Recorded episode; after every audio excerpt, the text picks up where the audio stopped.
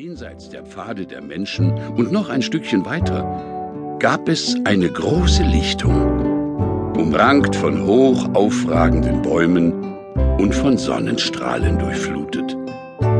Hier im grünen Gras, unter den Wurzeln eines Baumes am Rande der Lichtung, lag gut versteckt der Eingang zur Höhle der Familie Hase. Dies war das Zuhause des kleinen Hasen und die meiste Zeit ein Ort der Liebe und des Glücks. Den ein oder anderen Tag jedoch war die Aufregung groß. Es gab Trubel in der Hasenfamilie, mitunter ein richtiges Tohu Wabohu. Dann musste der kleine Hase ein spannendes Abenteuer bestehen, beweisen, was in ihm steckte und dass er ganz schön groß und stark war. Für so einen kleinen Hasen. Ein solcher Tag war heute. Der kleine Hase läuft weg.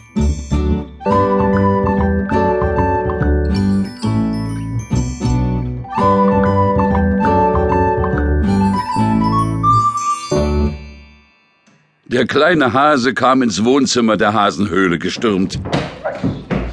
In seiner Hand seine Spielzeugrakete, die er rennend und hüpfend fliegen ließ, fast bis zum Mond. Wir nähern uns dem Mond! Achtung! Achtung! Wir setzen zur Landung an! Oh, oh, ui! Oh je! Was ist denn hier los? Kleiner Hase? Das war ich nicht! Die Rakete hat beim Landen den Tisch umgeschmissen und die Lampe dabei mitgerissen. Red dich nicht immer heraus. Das war nicht die Rakete, oder?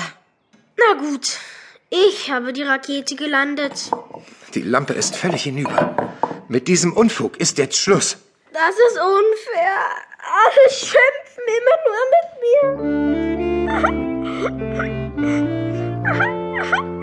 mir. Der kleine Hase lief weinend in sein Zimmer. Warum verstand ihn bloß niemand? Manchmal wollte er einfach nur spielen. Und seine Eltern schimpften, nicht hier. Oder er wollte etwas singen. Und seine Eltern mahnten, nicht so laut. Oder er wollte einfach nur irgendetwas. Und seine Eltern antworteten nicht jetzt oder gleich nein. Der kleine Hase war der Meinung, die ganze Welt habe sich gegen ihn gewendet. Ich werde einfach weglaufen. Ganz für mich alleine leben. Der kleine Hase nahm seine weiße Kuscheldecke mit den roten Punkten und breitete sie auf dem Boden aus. Also, was brauche ich alles in der Wildnis?